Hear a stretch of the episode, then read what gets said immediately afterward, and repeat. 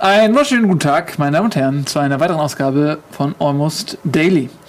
Zu Gast heute Bell, der Dennis und der Simon und ich bin auch da. Und wir haben uns gedacht, wir machen mal einen Buchclub, was völlig analoges, voll aus der Zeit gefallen. Mitten im digitalen Zeitalter reden wir über Bücher. Wahnsinn, ey. So echte mit Papier und so.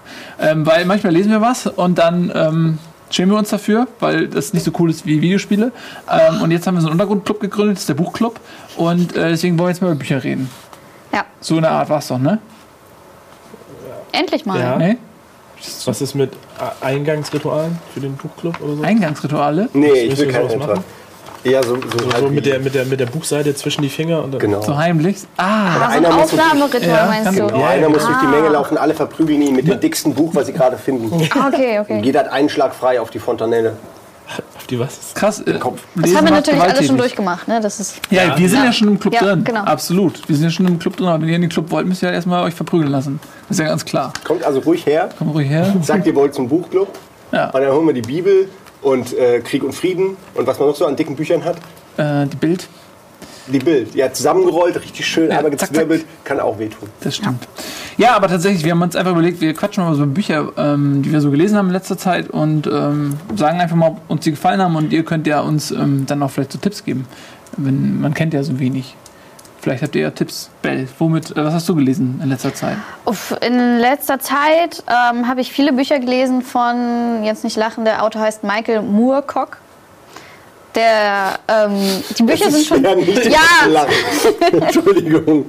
Und äh, die Bücher sind schon ziemlich alt, das sind Fantasy-Romane und ähm, ziemlich tragische Geschichten und die hängen auch alle miteinander zusammen. Das hat so mit Dimensionen zu tun und dann trifft man in einem anderen Buch sozusagen seine Reinkarnation, aber man rafft es halt zuerst nicht. Und irgendwann treffen sie auch alle aufeinander und die Zeitlinien kreuzen sich so ein bisschen. Das ist, Das ist ein ganz bisschen schön. wie der dunkle Turm. Also von Stephen King, wo auch viel zusammenläuft aus verschiedenen Büchern. Ja. Cool. Und das hat das mehrere Bände oder was? Ja, es gibt halt ähm, die verschiedenen Helden. Das sind Elric von Melniboné, ich weiß nie, wie man es ausspricht, Corum.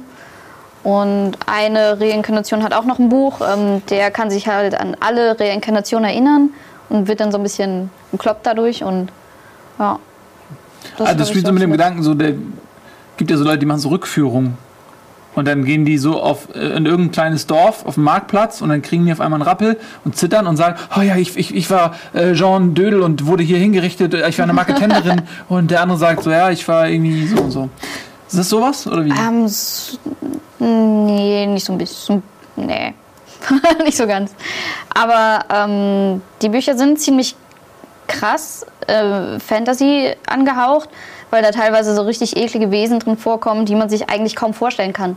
Also man muss die Seite oder man muss den Abschnitt echt zweimal lesen oder so, bis man überhaupt im Kopf hat, wie zum Teufel sieht diese Kreatur überhaupt aus, weil das dann so Schleimbrocken sind, die einerseits Wurm sind, aber andererseits ein menschliches Gesicht und solche Geschichten.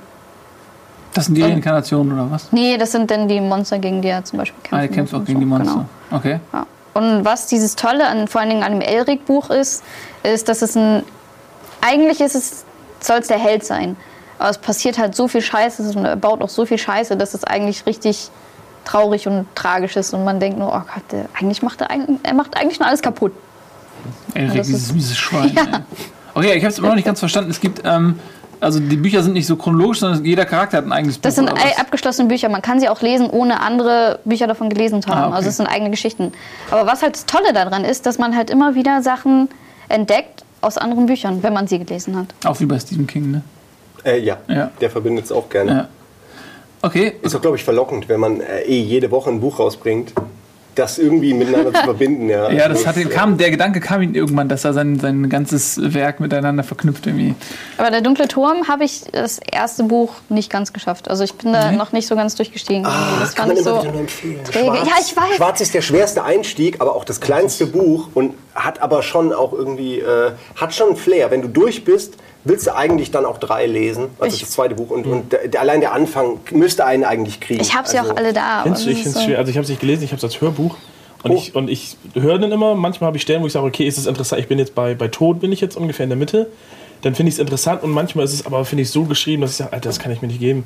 Ich finde es wirklich anstrengend geschrieben. Also Das es habe ich ist, immer mit Stephen King. es fehlt manchmal so der, der packende Moment. Ja, ich habe halt andere Stephen King Bücher äh, gerne gelesen, aber das ist wirklich so, wo ich denke, okay, wenn das jetzt so eine Sci-Fi Western-Sache sein will, dann fehlt dir jetzt irgendwo diese Spannung. So, und manche denken so, oh, jetzt zieht sich da und jetzt kommt aber noch einiges. Also, Ja, und also so, in der, Tod, so, äh, so in der Mitte von, von zwei ähm, war es wieder richtig cool, wo ich gedacht habe, okay, das ist geil, so was die aufbauen. Und jetzt am Anfang von Tod, ähm, also ich, ich will jetzt nicht spoilern, aber du weißt sicher, du weißt ja wahrscheinlich dann, wo es ist. Ich, äh, bei Tod bin ich mir gerade unsicher, wo das genau sich befindet. Also Das- es war doch immer nur für mich die Chronologie. Schwarz, drei, Tod, Genau. Glas, Wolfsmond, Wolfsmond, Susanna, der Turm oder so. Ja. Okay. Aber du bist dann also beim dritten Buch. Genau. Okay. Und ähm, Ja, da, okay. da ähm, tauchen dann halt wieder bestimmte Personen wieder auf und dann geht es auch um so ein Haus und so ungefähr, wenn dir das was jetzt so sagt. Ähm, und die sind halt in der Welt von Roland einfach wieder. Und da ist es auch wieder interessant, weil dann fängst du so an zu begreifen, wie, diese, Ja. wie dieser ganze Kram zusammenhängt halt. Und, oder was mal- das, was das halt sein kann. Lies mal noch weiter bis Glas, weil Glas ist dann wirklich noch mal was ganz anderes und danach musst du eigentlich angefixt sein. Also spätestens Also- dann Glas Spätestens im, im vierten Buch musst du angefixt Ne, es sind sieben. Also es ist schon irgendwo die, die, die, das, die An das Anfixen kommt am Anfang, okay, bei dir vielleicht nicht so, aber dass man in die Story eintaucht und rafft, worum es eigentlich Ja. wirklich geht, äh, das fängt, finde ich, an bei Tod und Glas, würde ich jetzt einfach mal so sagen, weil drei ist noch total äh, Ich, ich hatte auch noch totale Fragezeichen, weil er ist ja teilweise, ich weiß nicht, so ein bisschen spoilern, aber auch nicht unbedingt. Das, er ist ja unterwegs, dieser Roland mit so einem kleinen Bengel. Und der ist den teilweise, kennen aber, im ersten Buch, ja. da ist der kleine Junge aber teilweise auch aus der Gegenwart und nicht aus dieser Westernwelt. Und Ja, Ich- es das war alles für mich Welten so. Es gibt mehr, äh, ja genau, es gibt andere, mach dir keine Sorgen, es gibt andere Welten als diese. Okay. Ja, äh, das ist Und das tatsächlich ein bisschen konfus, aber es, es gibt tatsächlich alles Sinn, ja. Und ähm, es ist bei mir auch so ewig her, ich, dass ich die Chronologie, was jetzt in welchem Buch vorkommt, gar nicht mehr so richtig drauf habe, aber es ist ja auch, ist ja auch end, das ist ja unfassbar viel Inhalt. Ja, bei drei werden die Leute gezogen. Tod weiß ich auch am wenigsten. Glas ist so ein Prequel, sozusagen. Es ist das mit. Und dann geht es quasi straight Richtung Turm. okay. Er ist halt das ganze Buch lang immer diesem einen Typen hinterher. Und das zieht sich so irgendwie. Das ja, ist so. Mann in Schwarz. Ja, durch die Wüste und der Revolvermann folgt Den ihm. er ja am Ende Ja. trifft, äh, von Schwarz. Also allein dafür lohnt sich schon. Also ich, ich, ich finde auch, dass sich das auf jeden Fall lohnt, die, die Bücher zu lesen. Ich kann verstehen, wenn man da so ein bisschen sich ein bisschen durchkämpfen muss. Ich habe das eigentlich mit jedem Stephen King Buch, was ich ähm, außer der dunkle Turm, den Zyklus habe ich so durchgelesen, aber ähm, ich habe zum Beispiel äh, The Stand habe ich gelesen, das letzte Gefecht und dann auch noch die Extended Version. Das war ein Fehler. Es ist halt wirklich so ein Schinken und ähm, irgendwann, mit, also ich war bestimmt schon, habe mich schon zu drei Viertel oder was durchgequält, keine Ahnung, oder zu zwei Drittel, drei Viertel, was ist egal.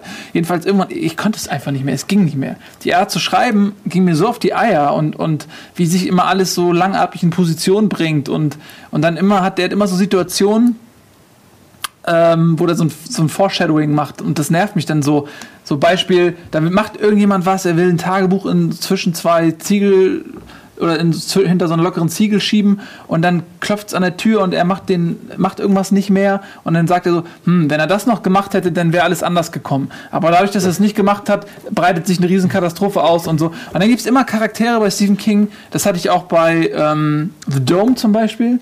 Äh, das habe ich auch versucht zu lesen. Habe ich auch nicht fertig gelesen. Der hat immer so äh, böse, durchtriebene, plumpe Charaktere. Die sind einfach plump böse. Die sind einfach Sadisten. Der hat so Sadistencharaktere. die aber sind so, immer. Aber die die sind, ja, Sadisten, die sind die so eindimensional sadistisch, dass die mir einfach nur auf die Eier gehen. Ja. Oder wie die einfach aus, aus den, weißt du, das, das reicht, die Motivation, dass die sadistisch böse sind, reicht aus, um alles zu machen. Weil du musst es nicht mehr begründen, was die machen, weil diese Bösartigkeit ist Begründung für alles, was die machen. Er, er quält jemanden, er macht das, Durchtriebene, er macht das, ja, weil er ist halt böse. Und da fehlt mir immer völlig so die Nachvollziehbarkeit, warum der Charakter das macht. So, ja, er ist halt ein Arsch.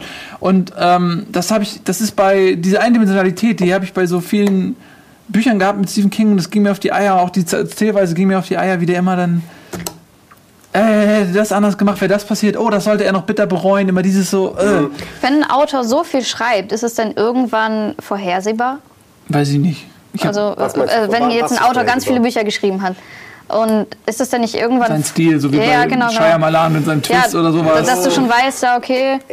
Aber wenn, ja. stimmt. Und das ist ja auch Teil des Problems für mich. Äh, Genau, was du gerade beschrieben hast. Ja, man liest äh, zwar der dunkle Turm und man hofft richtig bei jedem Buch, dass er nicht so eine Nummer abzieht. Ja. Wie so Foreshadowing. Weil das einfach, das willst du nicht. Ja, das ist einfach, da kommt der Autor und flüstert dir einen Spoiler ins Ohr. Das geht einfach nicht.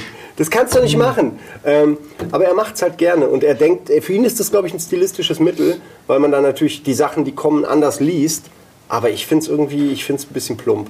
Also, Also ich bin da leider nie richtig reingekommen bei Stephen King. Ich habe wenig gelesen. Aber ich, ich habe fast, also nee, fast alles ist übertrieben, weil der hat ja so viel geschrieben. Aber ich, die Ich ganzen alten Bachmann-Bücher sind, sind fast alle geil. Also wirklich, da sind einige der besten Bücher dabei. Sowas wie Amoklauf oder so. Das sind wirklich Sachen, ey. Ist heute noch top aktuell, das Buch, und wahnsinnig geil geschrieben und richtig gut durchdacht. Und irgendwie gefällt mir das richtig gut als Beispiel. Ähm, kann ich sehr empfehlen. Todesmarsch. All die ganzen alten Bachmann-Bücher sind super. Die ersten Stephen King-Bücher sind super. Der wurde erst später, irgendwann wurde der so ein bisschen, ich will nicht sagen schlecht, aber er hat sich geändert. Er hat seinen Stil so ein bisschen geändert. Also ich mag äh, die, so, die grundsätzlichen Settings, die der aufbaut. Also ich fand auch bei The Dome die Idee irgendwie cool. Und mich hat auch voll interessiert, ähm, was da jetzt hintersteckt, warum jetzt da auf einmal dieser Dome ist und so. Der Simpsons-Film vielleicht? der Simpsons-Film, ja. Aber ich habe, also das hat nicht ausgereicht, um mich durch das Buch zu schleppen, weil, weil das so, die Charaktere und, und das, was da so Ja. in diesem Dome passiert ist, hat mich so genervt, dass, dass mich der, der Wunsch zu wissen, was da jetzt eigentlich alles passiert ist und wie die Auflösung ist, hat nicht mehr gereicht, um mich durch das Buch zu schleppen. Genauso wie bei The Stand auch irgendwie. Ähm, aber das finde ich schade, weil man liest dann immer so die, das grundsätzliche Setting, worum es geht und denkt so, ja, das klingt irgendwie cool, coole Idee so. Aber dann, weiß nicht. Aber man findet die Bücher überall, auf jedem Flo. Also ich gehe gerne auf Flohmärkte, da gibt es die Bücher ja mal für 1 Euro und sowas. Und überall findet man kistenweise mit Stephen King Büchern. Ja, der hat ja Das aber ist- auch nicht unendlich Ja. viel geschrieben. Ich habe manchmal glaube ich, das geht gar nicht. Der ist schon längst tot. Das gibt irgendwie so z- 22 Leute, die unter dem Namen Stephen King die Bücher veröffentlichen, weil der Typ irgendwie, das geht, oder der ist an so eine Maschine angeschlossen.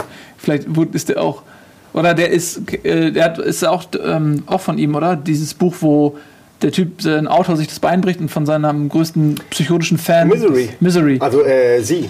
Ja, Das Buch ja, ja. heißt Sie. Vielleicht ist ihm sowas passiert und sie zwingt ihn die ganze Zeit zu schreiben. Und das, dieses Buch war Hilferuf. Und Das war der eine von Das ist witzig, ich weiß nicht, ob das bei den Büchern von der Dunkle so ist, aber im Hörbuch gibt es so einen Epilog, ähm, wo er über sich erzählt. Ähm, Ja, wie das in den war. Büchern auch. Also in den späteren Ja, Ausgaben. Richtig, davon. so wie er war, war als er dieses, irgendwie einen Unfall hatte, so was ich halt vorher auch nicht wusste. Und, ähm, Er war lange Zeit Alkoholiker und hatte dann irgendwann aber später äh, wurde angefahren Genau, äh, und sowas. ist, ist äh, nach eigener Aussage beinahe gestorben und so. Und danach hat er überhaupt erst weitergeschrieben mit der dunklen Ja. Weil er gemerkt hat, fuck, da ist irgendwie noch was in mir drin, was ich rausholen will. Und er hat auch, glaube ich, diesen Unfall in dem Buch verarbeitet, ne? Ja, aber da dürfte man fast, ich Ich- also auf, ich- auf fast revolutionäre Weise meiner Ansicht nach verarbeitet, aber ich möchte äh, offen gesagt, dürfte Ja. man das nicht spoilern, das Nee, wäre schon aber- zu viel. ja. Das- aber, aber es ist wahrscheinlich, geil aber es ist, verarbeitet. es ist wahrscheinlich die Szene, die eine, es gibt da wahrscheinlich nur. Ja, jetzt willst du jetzt spoilern? Oder? Nein, nein, ich wollte nur wissen, dass wir das. Ich weiß nicht, welche Szene du meinst. Es, naja, ich weiß noch nicht mal genau, ob das in deinem, in deinem Buch jetzt gerade drin ist oder ob das später kommt, aber es wird auf jeden Fall verarbeitet. also ich habe auf jeden Fall was mit dem Auto gelesen. Na gut. Ja gut, es kommt sicher in den sieben Büchern noch irgendwo mal ein Auto vor. Aber es kann sein, dass du die Ecke meinst. ähm, es ist auf jeden Fall ziemlich geil verarbeitet. Also ich habe da wirklich, da, da trennt sich meiner Ansicht nach die Spreu vom Weizen, ob man die Serie noch gut findet danach oder nicht, sobald dieser ganze Kram, wo er das aufarbeitet, durch ist. Das ist schon hart für, einen- für einen normalen Buchleser, das alles zu akzeptieren. Aber ich fand es ziemlich geil. Also mir hat es richtig Spaß gemacht. Genau diese, wo die Grenzen verwischen einfach. Ich muss es endlich mal weiterlesen. Ähm, Ja, so oder so. Jetzt haben wir eigentlich, du wolltest eigentlich über ein Buch reden, jetzt haben wir die ganze Zeit über Stephen King geredet, gell? Abgedriftet. Ja, Nee, aber wir können auch du hast ja, also wir wollten ja eigentlich so ein bisschen erzählen, was wir in letzter Zeit so gelesen haben. Und ähm, ja, sag du einfach mal, Dennis, was du so gelesen hast. Also ich habe in letzter Zeit wieder gelesen, ähm, angefangen die Chronik der Unsterblichen von Wolfgang Holbein. So, das ist eigentlich meine absolute Lieblingsbuchreihe. Ähm, jemand von euch schon? Ich kenne den Autor, aber ich habe glaube ich noch den auch. Ich bin mir bei dem Auto nie sicher. Ich sehe da auch auf dem Flo Flohmarkt viel Kartons mit so ganzen Büchereien, aber die sind dann immer so Hardcover und das sehen, die sind auch nur so dünn, die sehen immer fast aus wie so. Also ich habe also ich hab auch kaum was anderes So von ihm gelesen, weil ich dann auch gehört habe, er, ist, er schreibt immer auf die gleiche Art und das sind jetzt irgendwie, glaube ich, neun Bücher und du merkst, es gibt immer so bestimmte Floskeln, die immer wieder kommen, so, äh, sowas zum Beispiel, was immer steht, seine Muskeln waren bis zum Zerreißen gespannt, das findest du manchmal dreimal Ja, im okay. Buch. Ähm, allgemein, es geht um einen jungen Mann, das müsste ungefähr im Mittelalter spielen, ähm, der hat seine Frau verloren und auch seinen Sohn und begräbt ihn. Und irgendwie wandelt sich die Geschichte so, dass er zu so einer Art Vampir wird. So, es wird aber auch nie wirklich als Vampir deklariert. So, er kriegt keine Fangzähne und saugt irgendwie Blut, aber er wird so eine gewisse Art unsterblich und ähm, kann seinen Gegnern die Seele sozusagen aus dem Körper reißen, wenn er das innere Tier entfesselt. Und er fängt dann an, das zu kontrollieren und reist dann äh, durch die Epochen und Holbein baut dann fast in jedem Buch irgendeine so Assassin's Creed mäßig so ein anderes Kapitel der Weltgeschichte ein, zum Beispiel auch der Angriff auf die Türkei und solche Sachen. Das äh, passt und dann bekommt er irgendwann so, ein, so einen Begleiter, der dann auch zum, zu so einem Vampir wird. Der heißt Abu Dun und das ist ein ehemaliger Sklaven- äh, oder Piratenkapitän, so, so ein riesiger Schwarz, so, so ein Shaquille O'Neal-Verschnitt ungefähr. Und das Witzige ist, dass die beide einfach eine super coole ähm, Buddy-Cop Bromance irgendwie aufbauen. Und das halt über mehrere Jahrhunderte dann halt passiert. Und die dann aber am Ende und in der Mitte auch immer wieder so aneinander geraten, weil dieser André ist halt so einer, der traut dann immer den Frauen sozusagen und der lässt sich gerne immer in die Falle locken. Und am Ende hat dann der seinen Kumpel praktisch immer wieder recht. Aber es ist halt immer äh, spannend zu sehen, in welchen in welche Situationen die kommen. Und das ist dann am Ende so ab dem siebten Buch geht es dann auch okay, sollten wir nicht vielleicht jetzt mal irgendwie eine Familie gründen? Und dann kommt natürlich das, was passiert, wenn du nicht älter wirst, aber alle anderen um dich rum sterben, kannst du dann überhaupt eine Familie aufbauen. Und ähm, das ist spannend zu lesen. Also ich habe einige der Bücher sogar eins an einem Tag durchgelesen, weil es einfach, es ist nicht anstrengend geschrieben, es ist ähm, nicht sehr anspruchsvoll geschrieben, man kann es halt einfach durchlesen. Mhm. Aber es ist trotzdem unterhaltsam. Also es ist fast eigentlich eher schon wie ein Film. So, und die kann ich nur empfehlen. Und die andere Reihe ist halt von Sergei Lukian-Jenko, Mhm. die Wächterreihe. Wächterei.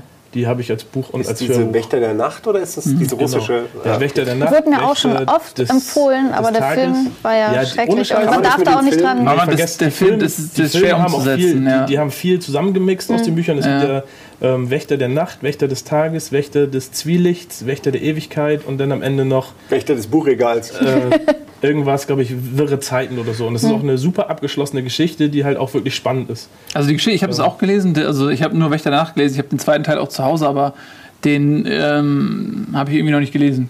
Aber es geht grundsätzlich darum, dass es quasi ähm, so zwei Kräfte in der Welt gibt, gut und böse.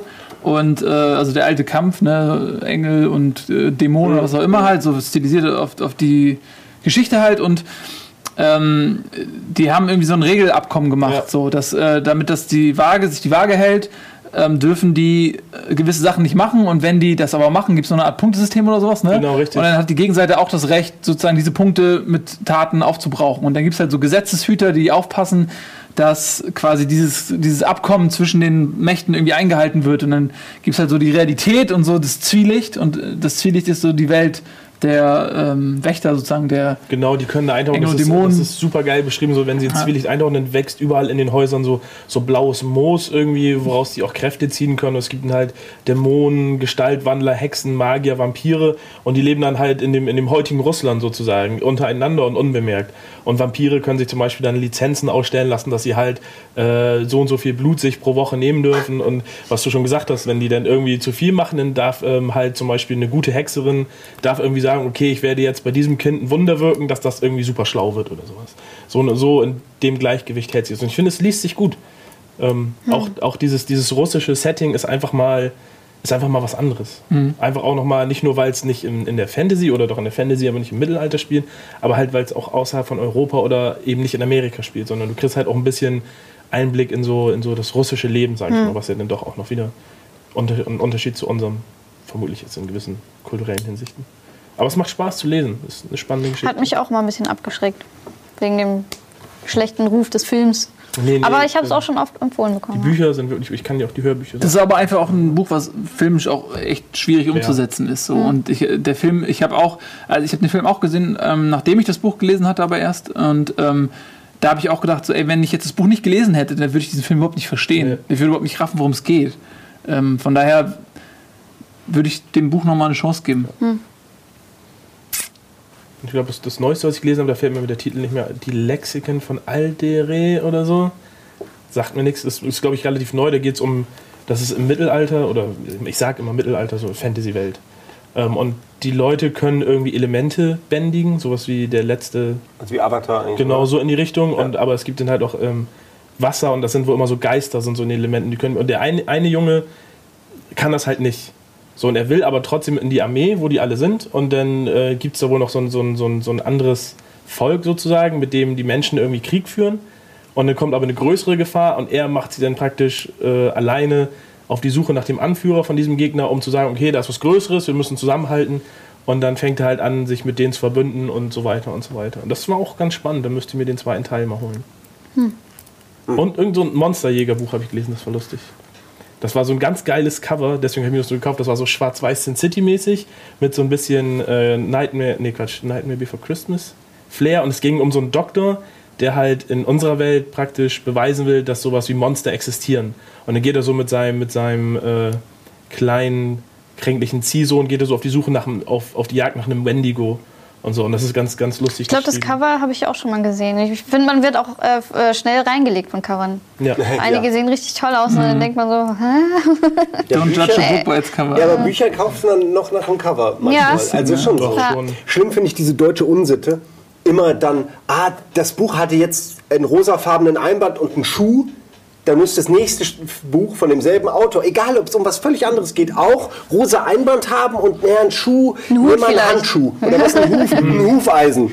Und beim dritten Mal ist es dann irgendwas. Aber man, du weißt, was du meinst, zum Beispiel der, ähm, äh, Joe. der, ähm, der 100-Jahre-Mann, das der zweite Buch, Ja, der zweite, der- zweite Buch vom ja. Cover her, man, vom Artwork her sieht man sofort, dass das irgendwie von dem Typen ist. Du? Ja, du meinst hier der 100-Jährige, der aus dem Fenster Ja, ja. rausfliegt. ja, ja, genau. Und das stimmt. Ich finde es ja okay, wenn man das erkennt und ich verstehe natürlich, was dahinter ist und wahrscheinlich ist es auch für die Verkaufszahlen das Beste. Aber ich muss da, wie gesagt, immer an diese, ich glaube, Tommy Jod oder Tommy Jod oder wie wird der ausgesprochen? Der äh, hier, ähm, doch, ihr wisst, was ich meine. Ihr habt die alle schon mal gesehen. Äh, was hat er geschrieben? Doch, doch, doch, doch, doch. Ähm, Vollidiot. Ach, das. Und dann äh, Ja, ja. Wird, wird derselbe doch Millionär und dann noch was. Und da gibt es, glaube ich, vier oder so von diesem in der Ich-Form geschriebenen Mhm. Büchern. Und immer eben dasselbe Cover, nur halt minimal verändert. Und jedes Mal gucke ich, ist das das alte? Oh Gott, der hat schon wieder Neues geschrieben. So, so, Ich meine, der meldet die Kuh halt auch, ja. Aber ist okay. Ist ja in Ordnung. Das finde also, ich, das finde ich für, für Cover finde ich schlimm bei diesen die Hexen, die Zwerge, die Orks. Ja. So und äh, die sind alle nicht vom gleichen Autor, aber die haben alle die gleiche goldene Schrift Mhm. und so ein Bild darauf und dann denkst du, oh die Orks, ich da habe ich drei zwei Bücher von gelesen, ist jetzt der dritte? Nee, das ist jetzt ein anderer Autor, Ja. Heißt jetzt die Orks und Untertitel äh, halb Die Zwerge habe ich erst gelesen. Die sind echt eine gute Bücherreihe. Also ich habe das erste und das zweite gelesen und das ist echt pure Bromance. Also ich habe Zwerge nie gemocht, egal ob Film, Spiel, sonst irgendwas. Dann habe ich die Bücher gelesen und ich bin total begeistert. Also man, das ist schwierig vorzustellen, wenn da so kleine Männer so, so kräftig, aber das ist echt gut ich beschrieben. habe damals, äh, das war so im, im Sog de, des Herrn der Ringe, so als das dann Mhm. nochmal gefilmt wurde und, und dann kam so eine riesige Fantasy-Welle und ich war auch gerade voll in dieser Welt und hatte nicht genug davon und da habe ich auch die Orks gelesen. Ähm, ich fand es aber jetzt nicht spektakulär, ich, aber ich weiß ja nicht, wenn du sagst, es gibt so viele Bände davon, Oh, wie dann hieß denn der, der die geschrieben hat? Also es ging Also- um so eine Orks-Truppe. Der eine hieß, glaube ich, Hasker oder so. Und die hatten Ja, so eine, das ist die das, hatten. Die hatten so eine, so eine böse Hexe als Gegnerin, die so, ähm, so, so, so Fischhaut wurde, die, so Fischhautartig wurde das beschrieben. Und dann mussten die irgendwie so Steine sammeln. Die so Und die haben immer gesagt, Menschen stinken so und so. Das ist ja. Das Und umgekehrt bei den Zwergen, dann werden auch immer, dass die, die Orks in den Zwergenbüchern werden immer so beschrieben, dass sie ihre Rüstung so mit Fett und Öl einreiben und man riecht sie schon auf Kilometer und sowas. Ja, ich, aber dann ist das, ich glaube, das kann sein, dass ich Mhm. das gelesen habe, ja. Aber das Stan sind Nichols, Stan Nichols, die Orks. Ja, das ist das tatsächlich, glaube ich. Und die Elfen und die Zwerge wurden, glaube ich, von deutschen Autoren geschrieben. Also die Zwerge, glaube ich, von Martin Schulz oder Schunz oder wie er heißt. Schund? Nein, irgendwas mit Z. Schulz oder Schunz, Okay. irgendwie sowas. ähm, hab ich ich habe auch noch, ich habe Das das, da mal mich ähm, neugierig zu- gemacht, dass das geschenkt bekommen. Das, und zwar die Elfen, aber das habe ich bis heute noch nicht gelesen. Das, Das war, da, war, da war diese Phase schon vorbei irgendwie.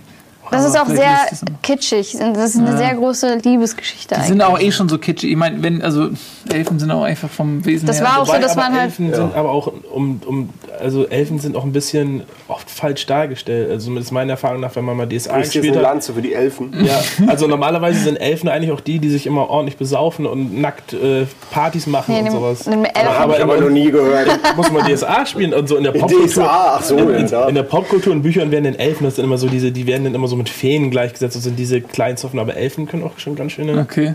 Ja gut, allein da muss ich ja schon wieder unterscheiden zwischen Elfen und Elben.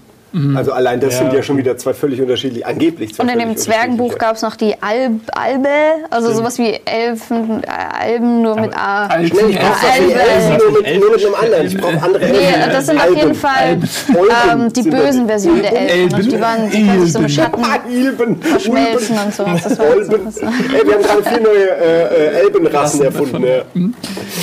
Ach, herrlich. Ja, ähm, okay, wir driften wieder ab. Du bist Ja, dran. Was ich, hast du gelesen? äh, ich weiß ja, was du gelesen hast. Also ich, ich bin gerade irgendwie so ein bisschen auf so einem Kurzgeschichten-Trip und äh, mag auch irgendwie gerade so die 40er, 50er Jahre, äh, weil da meiner Ansicht nach noch ein bisschen revolutionärer gedacht wurde, weil eben noch nicht so viele technische Möglichkeiten da waren und man noch so ein bisschen seine Visionen, äh, sage ich mal, einfach ins Blaue rein beschreiben konnte. Und ich auch überrascht bin, wie viele von diesen Visionen ähm, heute immer noch ein Problem sind oder auch schon umgesetzt wurden ähnlich, ja, obwohl man sich damals in 40er, 50er natürlich noch nicht vorstellen konnte, wie, wie sieht ein Computersystem in Zukunft aus? Wie könnte ein riesen weltumspannender Computer funktionieren, rein technisch? Wie, wie funktionieren Roboter? Also ich bin jetzt bei äh, Isaac Asimov, weil ich gerade dessen Robotergeschichten alle gelesen habe und das ist eine echt coole Sammlung, die sieht unglaublich trashig aus. Ich glaube, du hast mir aufgrund dessen ein anderes trashiges Sci-Fi-Buch Weil das geschenkt. Cover genauso aus. Da dachte ich, du magst sowas und dann habe ich Ich dir zeig mal kurz das Cover, das kann man ja vielleicht mal kurz abfilmen. Das ist jetzt nicht äh, Isaac Asimov, aber ähnliche Cover findet ihr auch bei Isaac Asimov hier. Die immer eine Olle, immer irgendein Roboter-Style, irgendwas Kitschiges, ein bisschen Airbrush. Es fehlt eigentlich so das Universum hinten. Du kennst diese Airbrush-Planeten. Ja, ja, ja. Das ist eigentlich, müsste exakt der Hintergrund sein. Ähm, er ist Ah, eine okay. kleine Androidenschlampe. Also Aber das die darf ich so nennen, weil das ist offenbar ihre Funktion hier. Also sonst wäre sie nicht so hübsch und äh, würde sich nicht selbst ein bisschen reparieren gerade.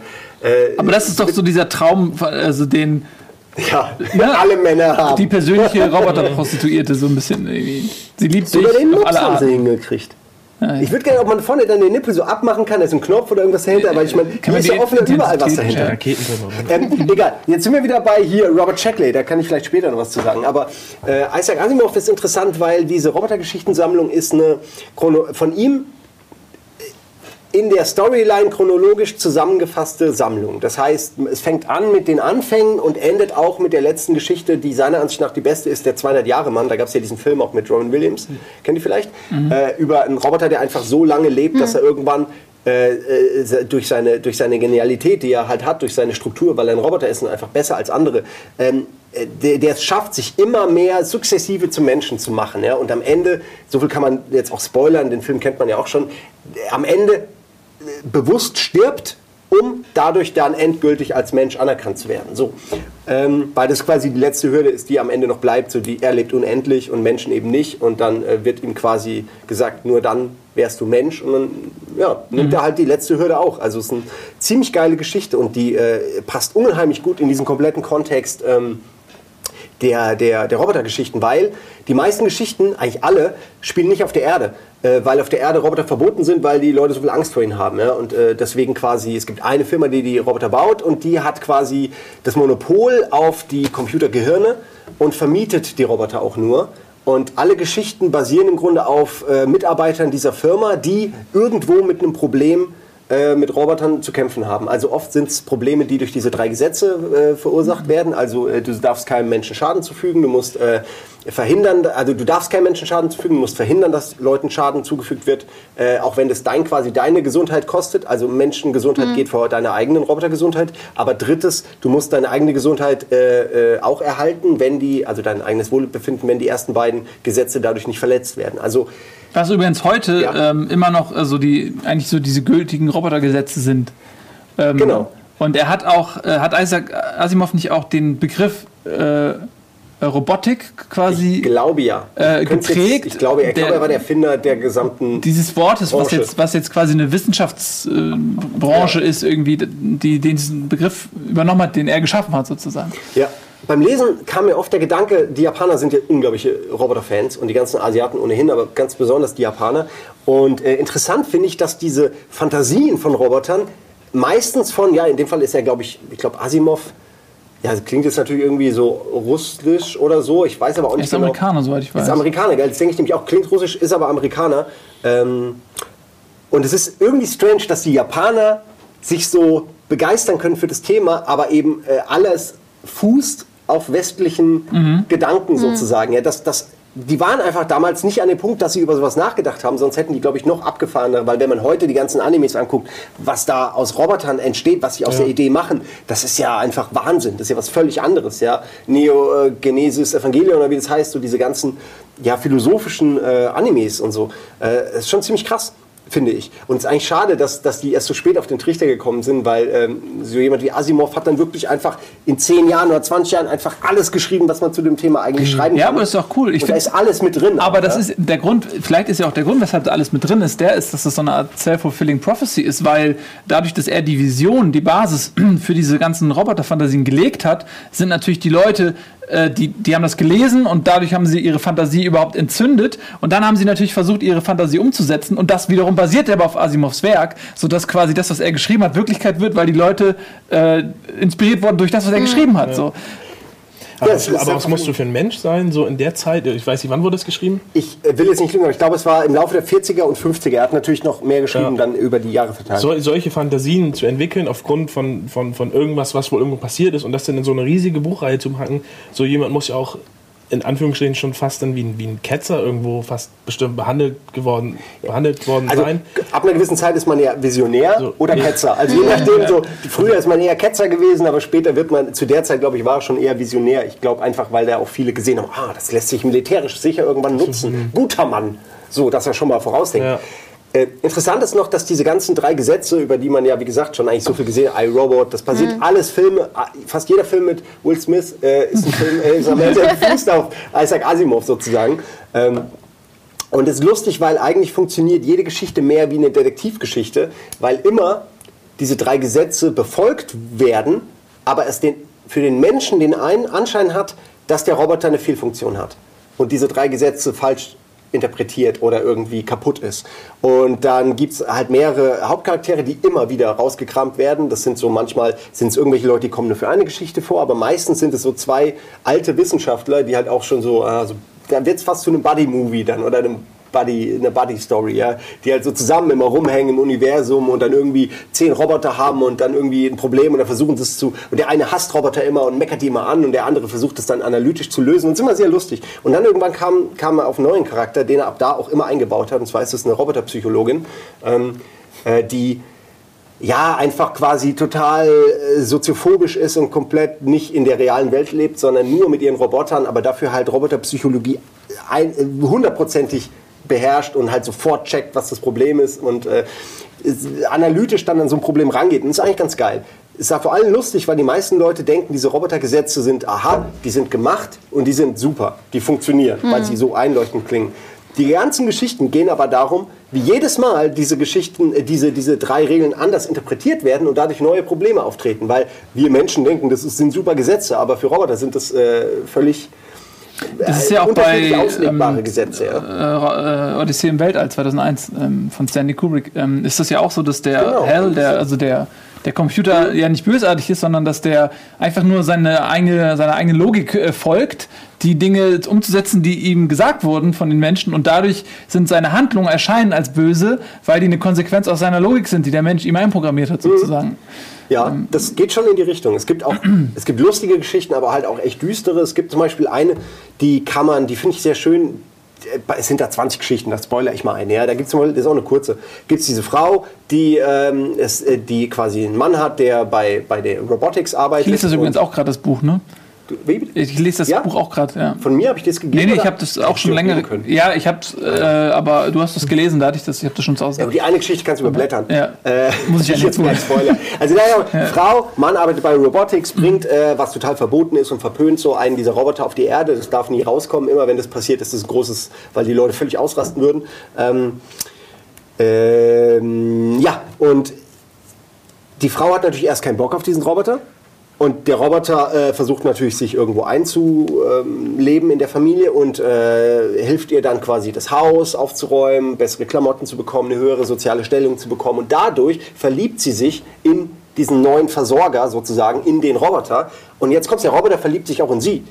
Und das ist strange. Und ich sage, ich spoilere jetzt nicht, ich sage nur, ähm, dass auch das mit den drei Gesetzen zu erklären ist, warum das so ist. Ja? Also, und da, darum geht es dann im Grunde. Das ist, der, das ist der Aufhänger der Geschichte.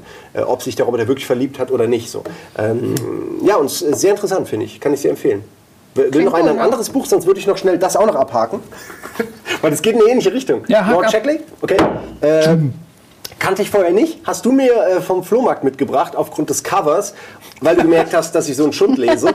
Äh, du hast mir zwei Bücher gegeben. Das zweite hat, glaube ich, ein ähnliches Cover.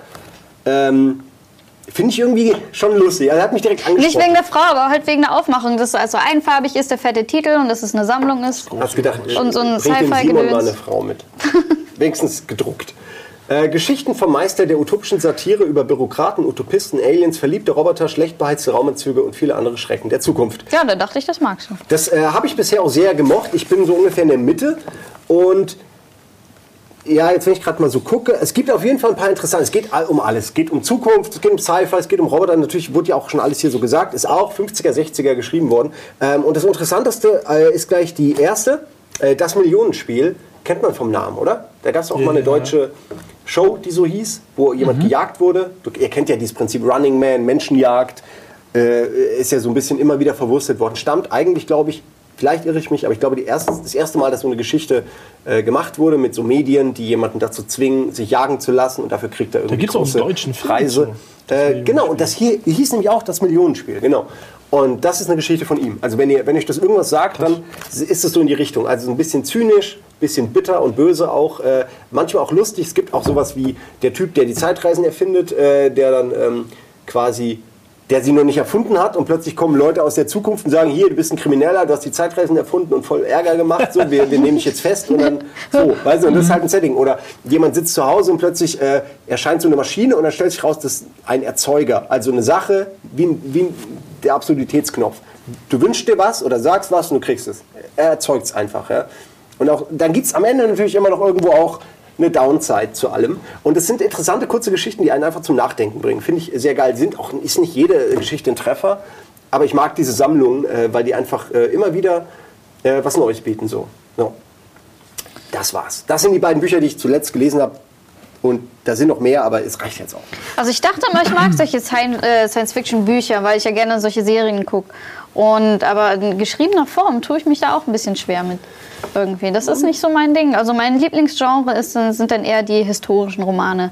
Also über das alte Ägy- Ägypten zum Beispiel, die ganzen Pharaonen, wie sie halt aus den ganzen Fakten, die sie da in der Erde ausgebuddelt haben, wie sie daraus dann die ganze Geschichte rekapituliert und, und geschrieben haben und geahnt haben. So, ah, so ist es damals wohl gewesen und so. Das finde ich total interessant. und da gibt's auch die Säulen der Erde zum Beispiel sowas. Ja, Ja. Sind das denn Aber lass uns mal kurz oder- bei, weil, äh, weil das thematisch ganz gut passt, kurz noch bei der Sci-Fi bleiben, weil ähm, eins der Bücher, die ich zuletzt gelesen habe, ist äh, Der ewige Krieg von, von Joe Haldeman, wie auch immer man es ausspricht, Haldemann, aber ist ja irgendwie Amerikaner, ähm, aus dem Jahr 1974. Und das ist auch irgendwie ein ganz lustiger Ansatz, weil ähm, es geht darum, dass die, die Menschen irgendwie auf Außerirdische treffen und ähm, es ist, entsteht halt ein Krieg, globaler Krieg gegen die, ähm, im Universum halt, globaler Krieg Universum. Und ähm, äh, der eine Typ ist halt, also es ist halt so, dass die schlauesten Menschen des Planeten werden rekrutiert, um in der Armee zu dienen, weil die Ausrüstungsgegenstände, die die bedienen müssen und die Dinge, die sie leisten müssen, die erfordern halt eine gewisse Intelligenz und deswegen werden halt nicht, wie es eigentlich normalerweise ist, irgendwie alle Leute ähm, äh, zur Armee gebracht, sondern es ist irgendwie nur die Elite geht zur Armee. Puh. sind wir schon mal raus, ja. Glück gehabt. Und ähm, dann erzählt, äh, aus, wird das halt aus der Sicht des, des ähm, Protagonisten irgendwie erzählt, wie er so die Grundausbildung macht und was es da so alles für, für Waffen gibt und was die, auf welchen Planeten die diese Grundausbildung absolvieren. Und dann ist, ist, der, ist ähm, der interessante Punkt, dass die transportiert werden in Schiffen, die äh, sich mit der Geschwindigkeit nahe des Lichts bewegen. Ähm, von Planet zu Planet oder von Frontabschnitt zu Frontabschnitt.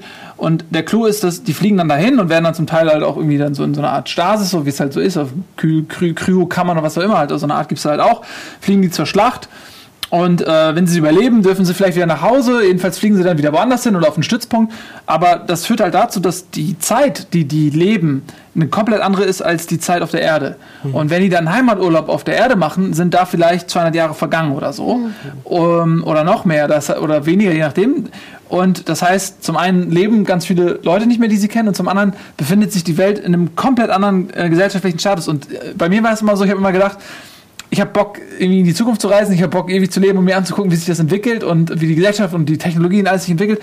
Und da ist es aber irgendwie ganz geil, weil die kommen aus so einer Welt, fighten da irgendwo rum. Das ist natürlich auch eine Anspielung an den Vietnamkrieg und dann kommen die zurück und sind total selbst total verändert, aber die Erde ist total verändert. Die nehmen die Erde als was total Verändertes wahr. Und dadurch, dass du das aus der Sicht des Protagonisten erlebst, kommst du auch als, als Fremder in diese neue, veränderte Welt. Und das fühlt sich total scheiße an für dich, weil du denkst so, ey, das, das ist nicht cool, das ist kein, kein Utopia, das hat sich nicht in eine bessere Richtung entwickelt, das ist einfach schlecht. Das, ist, das macht keinen Bock, da so zu leben. Und du, diese Fremdartigkeit, mit der dir die Welt entgegenkommt, die kannst du richtig spüren und nachempfinden. Und dann hast du das Gefühl so, ey, jetzt weiß ich, warum die Soldaten sich dafür entscheiden, zurückzugehen an die Front, wo du immer sagst, ey, jetzt sei froh, dass du in Sicherheit bist, zu Hause bist, warum willst du zurück an die Front? Und dann war ich so, wirklich so, so einen Moment, wo ich dachte so, ey, ich verstehe das, warum du keinen Bock hast, hier zu sein, warum du dich wieder äh, meldest und sagst, ich gehe zurück an die Front, weil das ist hier echt scheiße. Ähm, und ja, und so, der Krieg geht natürlich eine Weile und das, die Zeitsprünge sind natürlich häufiger und äh, so verändern sich Dinge um sie herum und am Ende gibt es natürlich dann nochmal netten, eine nette Ansage so an, Ja. an Krieg im Allgemeinen so. Bei dem, ich muss jetzt gerade mal eine Geschichte von diesem Robert Shackley, weil die mich Mhm. echt auch, äh, die fand ich auch sehr lustig. Ich muss bei diesem Utopia-Begriff von dir noch mal dran denken. Ja? Und zwar ist da ein, ein, ein Mhm. Planet, der am Arsch des Universums ist. Äh, und das ist Utopia tatsächlich. Und jemand äh, hat halt, macht so eine ganz lange Reise, weil er davon gehört hat. Und dann landet er da und stellt fest, es ist wirklich Utopia. Es gibt keine Steuern, äh, alle Leute sind irgendwie glücklich und so. Es gibt keinen Krieg, keinen Mord, gar nichts. Ja? Und das sind alles so. Und dann, dann äh, fängt er an, äh, in dieser Gesellschaft aufzuwachsen und, und checkt so, man zahlt keine Steuern, aber dafür wird man halt regelmäßig ausgeraubt. Von, von Regierungsbeamten mit Sturmmasken, die halt einem und mit dem Argument, ja, irgendwo müssen die, müssen die Kohle ja herkriegen, ja. Und dann so, ja, aber wo soll ich denn dann jetzt mein Geld hängen? Ja, dann musst du halt jemanden ausrauben. Und so ist es dann so eine, äh, so, eine, so ein Gleichgewicht, wo du denkst, ja, okay, es funktioniert sogar in dieser Gesellschaft. Wenn jeder sagt, ja, okay, ah, hast mich erwischt, hier ist mein Portemonnaie und schon fünf fünf andere Portemonnaies quasi hat, ja, immer mit unterschiedlichen Beträgen und schon darauf vorbereitet ist und schon wird es irgendwie, äh, äh, funktioniert es, ja. Äh, und es wird dann halt noch bescheuert. Es ist sehr lustig geschrieben, ist natürlich total unrealistisch. Ähm, also die ganze Art, wie die Leute da agieren. Aber ich muss sagen, es ist schon ziemlich geil. Dann fällt ihnen nämlich auf, es kommt hoher Besuch von der Erde und sie haben kein einziger. Sie lesen danach, dass zur Erde gehört Verbrechen und, und Morde und sowas. Ja? Und dann berufen sie einen aus, ihrem, aus ihrer Mitte und sagen: So, du bist jetzt der, der Verbrecher der Stadt, du musst jetzt irgendwie klauen. Und der ist das überhaupt nicht gewohnt. Der weiß ja nicht, wie, wie ich kann doch nicht einfach Sachen stehlen, die mir nicht gehören und so. Ja? Und also äh, Leute bestehlen, also Sachen wegnehmen oder jemanden umbringen. Und dann hadert der da irgendwie Ewigkeiten mit, wen bringe ich denn jetzt um und kann es nicht und so. Und alle immer so, doch, doch, du musst jetzt, die Jungs sind bald da und so. so quasi, er muss einen, wir müssen mindestens einen Mord vorweisen können, so, ja. Und die ganzen Leute unterstützen ihn quasi, jetzt bring schon einen um von uns. Das ist sehr, sehr, wenn man es jetzt so erzählt, total bescheuert. Aber in dieser Geschichte, äh, in dem Subtext ist es schon sehr lustig. Also jetzt habe ich gerade zwei Geschichten ineinander ge- gemixt, aber beide sind lustig. So, wollte ich nur noch schnell sagen, weil, weil du den Begriff Utopia gebracht hast. Ähm, äh, was, wer hat denn noch was? Ich habe noch ein, also ein anderes Buch, was ich ähm, schon, schon längere Zeit her, dass ich das gelesen habe, aber das passt thematisch auch zu dem anderen Buch, was ich gerade erwähnt Ja. habe. Das ist äh, Enders Game. Ähm, das ist auch Film schon ein älteres Buch. Gibt es auch genau mittlerweile einen Film zu. Ähm, ich finde es immer cooler, wenn man die Möglichkeit hat, das Buch zuerst zu lesen, dann den Film zu gucken. Irgendwie. Und das ähm, finde ich macht Sinn. Und bei Enders Game würde ich allen Leuten raten, zuerst das Buch zu lesen und Ja. sich dann den Film anzugucken. Ja, Eine, eine Frage zum Film. Darf ich kurz? Ja, klar. Oder willst du erst noch Nö. alles? Sind da wirklich nur drei Leute auf diesen ganzen Stationen und spielt das gefühlt spielt es in einer Woche mit drei Personen, wie so ein Kammerspiel?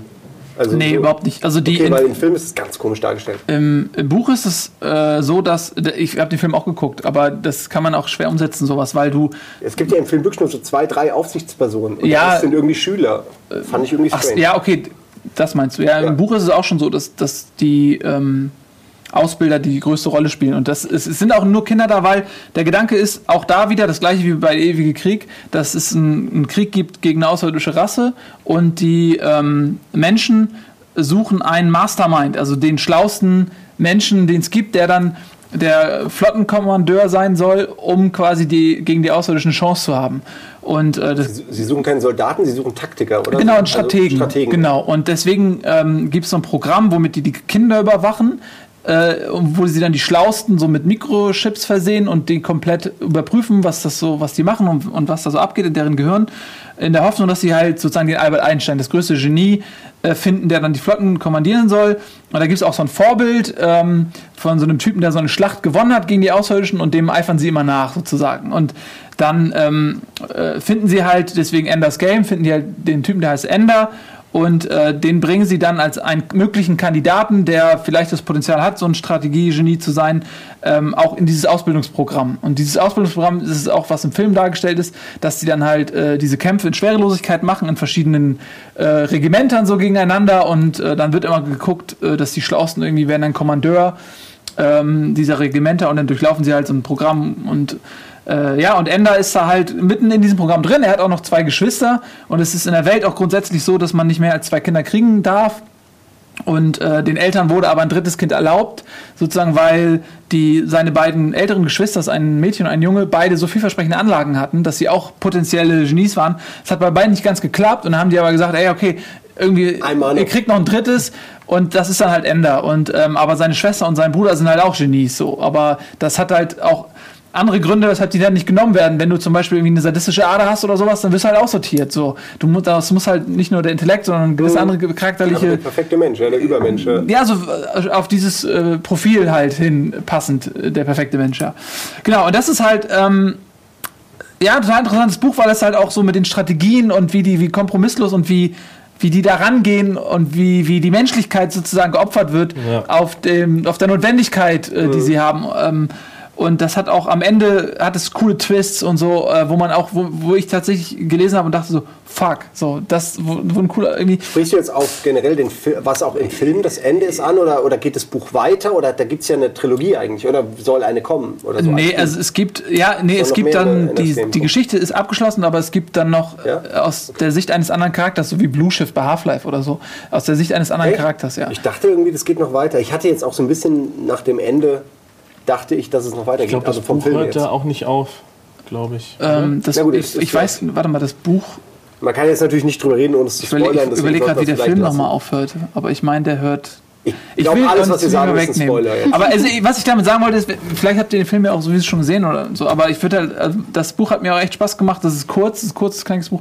Und wer ein bisschen Interesse daran hat, ich würde erst das Buch lesen und dann den Film gucken. Irgendwie, das Das Buch soll doch auch, äh, zumindest habe ich es nur gehört, irgendwie anklangsweise eine gewisse Vorreiterrolle auch in den 80ern gehabt haben. Also es ist zum Beispiel so, dass teilweise, das wird, glaube ich, es gibt so einen so einen Katalog an Büchern, die so in, ich glaube, in der amerikanischen Armee den Offizieren gegeben wird, die sie lesen Ah. sollen. Sowas wie äh, Kunst des Krieges oder so. Und da ist Fliegen.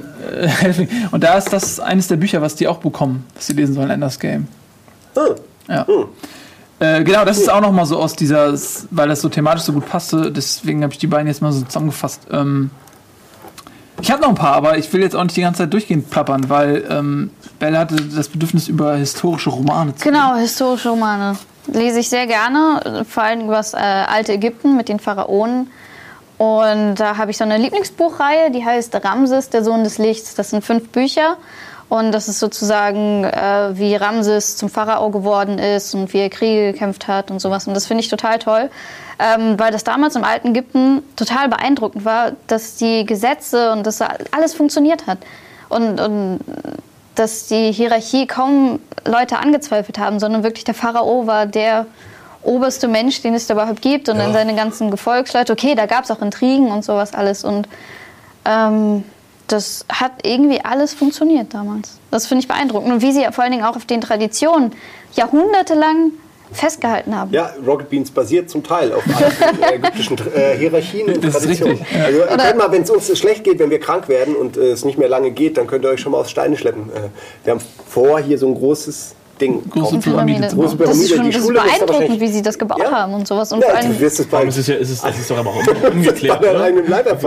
Ja, natürlich sind die Bücher jetzt nicht historisch hundertprozentig korrekt, aber ähm, die sind halt so geschrieben, dass man es gut. vor. Das Nee. Ja, nicht dann nicht ist Stargate. Nee, Nee, nee. das Däniken. Historisch, ja, völlig falsch. Dann. Oder, oder wie weit die Medizin da war und wie die das teilweise gemacht haben mit den. Zangen und Ja, ja, mit, Hammern. genau. Wir, ach, Sie haben Kopfschmerzen. Lassen Sie mich kurz das Gehirn durch die Nase entfernen und einmal nach. Wie geht es Ihnen nun? Ah ja, hier, so war. Aber Hier, man liest zurück. es und denkt trotzdem, okay, das ist ja gar nicht mal so falsch. Ja, die haben ja wirklich, wenn sie was äh, beheben wollten, haben sie ja wirklich mit so kleinen, feinen Pickeln wirklich ins Gehirn gehauen durch den Kopf. Einfach so gut Glück oder Ja, den Druck irgendeiner wusste, und ja, hier, da musst du dann da, ach, sie haben Impotenz, ja, dann hier ein kleines Loch rein. Aber wie sie trotzdem Verrückt, auch an, an ihrer Religion festhalten und mit den ganzen Ritualen, da gab es ja hunderte von Ritualen und das finde ich beeindruckend. Das finde ich immer ein bisschen schade, dass man das so in anderen Ländern nicht so sieht. So.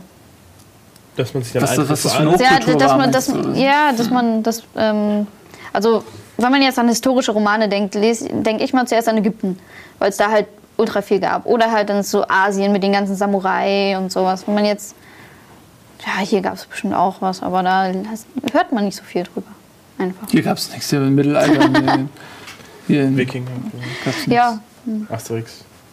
Aber ich meine, ich finde es auch mal interessant an so historischen Romanen, wenn man dann so die Zeit als solches, wie sie wirklich existiert hat, so als Setting nimmt und die Geschichte kann ja ruhig fiktiv sein, aber das, das was da passiert und der Alltag und die Dinge, die sie da benutzen und so, das ist alles authentisch, so dass man ein Gespür für die Welt bekommt, einen Geschmack für die Welt bekommt. Ja, Deswegen ähm, mag das ich durchaus auch ja so. alles an irgendwelchen Funden. Also man hat ja in der Wüste da irgendwelche Häuser, Reste und sowas alles gefunden und Mhm. dass die daraus halt so, ein- so eine komplexe Geschichte schreiben und man kauft ja das halt auch komplett ab, dass es damals so war. also, aber äh, bleibt es bei dieser Ägypten-Reihe oder hast du noch irgendwas anderes? boah, es gibt tausende von diesen Ägypten-Büchern. Aber ich meine, hast du noch Aber- aus anderen. Zum Beispiel die Geisha.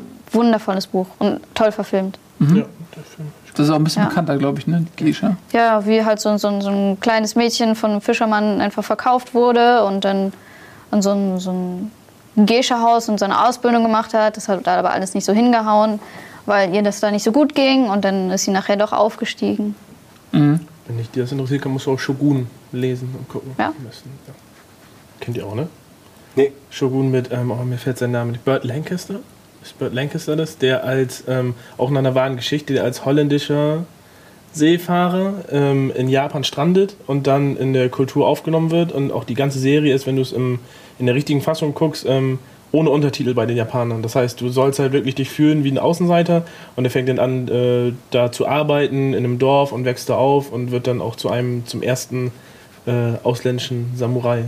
Ist sehr interessant. Gibt einen sehr, sehr guten Einblick in die damalige Zeit. Ich habe nicht so viele Historienromane gelesen, also die Säulen der Erde habe ich gelesen. Ähm, was über so mehrere Generationen den Bau einer Kathedrale verfolgt, dokumentiert sozusagen, was auch sehr interessant ist, weil ähm, dann beschließen die, die bauen eine riesige Kathedrale und dann wird das einfach mal für Jahrzehnte eine Baustelle und diese Baustelle zieht halt lauter Handwerker an und die lassen sich da nieder, sodass quasi die, das ist wie so ein Arbeitsplatz, der da auf einmal auf Jahrzehnte gefestigt ist und die Leute kommen da alle hin und arbeiten. Deswegen, ähm, weil die Kathedrale bleibt und wächst, aber die Leute sterben weg und es kommen neue nach und deswegen sind das, ist das ein Generationsprojekt. So, das fand ich irgendwie auch ganz interessant. Ähm, wie der, wie der BER in Berlin. Ja, oder wie die Elbphilharmonie vor der Tür bei uns. Ja, Ja, ich finde es gut, dass wir die alten Traditionen äh, Ja, auf die Art, äh, ja. auf unsere Kosten beibehalten. Das stimmt. Das ist ja auch schon fast so irgendwann, äh, wahrscheinlich, äh, wenn Merkel stirbt, wird sie wahrscheinlich begraben in der Elbphilharmonie oder im BER. Ich glaub nicht, In dass Wirklichkeit Merkel ist das ein riesiges Mausoleum, ja in 30 Jahren. Ich glaube, Merkel wird die erste äh, Frau sein, die in, in einen Roboter integriert wird, damit sie Oder deren Geist noch regiert. Sowas. Dass so ein anerkannter Geistesforscher dann so mit so einem Pendel, ja, nein, ruhige Hand. das Merkel-Pendel. So, ja, ja, links, ja, rechts, ja, ruhige ja. Hand, ruhige Hand. Und alle, oh, okay. äh, ja. Oder zum Beispiel neulich habe ich auch gelesen, der Medikus. Ich dachte Mhm. immer, ja, das ist so ein typischer Frauenroman, den die Mütter alle lesen. Le- Meine Mutter auch. Ja, jede Mutter hat den Medikus gelesen. Und dann war ich, äh, habe ich einen Kinofilm gesehen, habe ich gedacht, ja, das ist ja gar nicht so uninteressant. Dann habe ich auch mal das Buch gelesen. Und Was ich noch hatte, was äh, die, ähm, habe ich auch schon irgendwann mal erzählt, ich vergesse den Namen, das ist so eine Wikinger-Trilogie oder so auch. Und es geht darum, der weiße Reiter oder irgendwie sowas.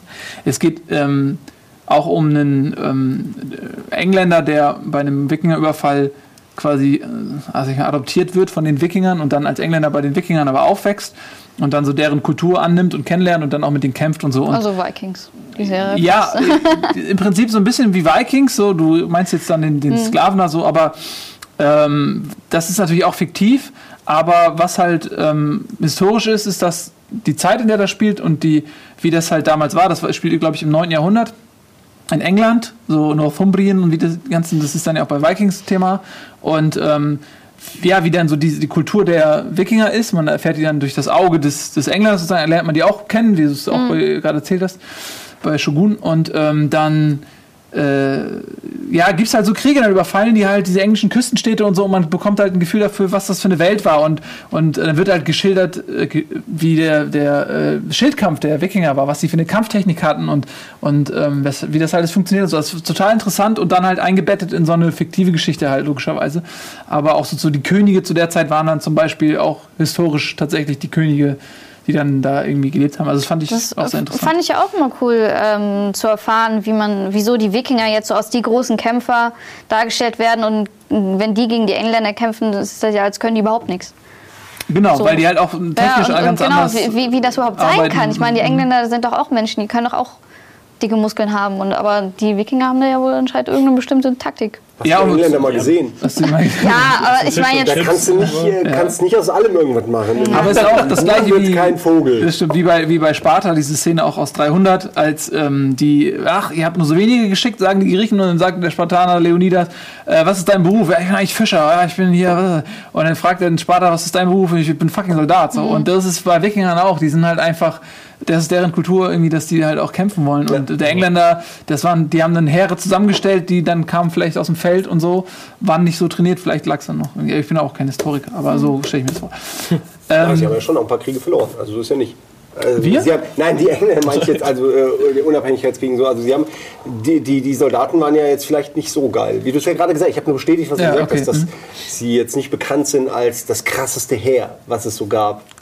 Oder Das die, die besten. stimmt, also sie hatten am, am meisten Fläche, glaube ich, ja irgendwann mal, oder? Der, der Welt. Ne, sie hatten, weil die halt, die, klar, die haben eine, eine gute Flotte. Ja, sie hatten dann genau, gehabt, wegen ne? ihrer Streitmacht, wegen ihrer Ja. Seemacht. Ja. Ja. Aber im, äh, auf den Bodenkämpfen haben sie da mehr oder weniger auch ein bisschen verloren, kann man sagen. Ja, aber sie hatten aber auch viele Kolonien, haben sie auch viel gekämpft und ähm, so. Okay, wir sind ja auch gar nicht, wir haben keine unterschiedlichen Meinungen. Nee, Ja, wir, wir stimmt. äh, faseln nur. Wir faseln einfach nur ein bisschen rum.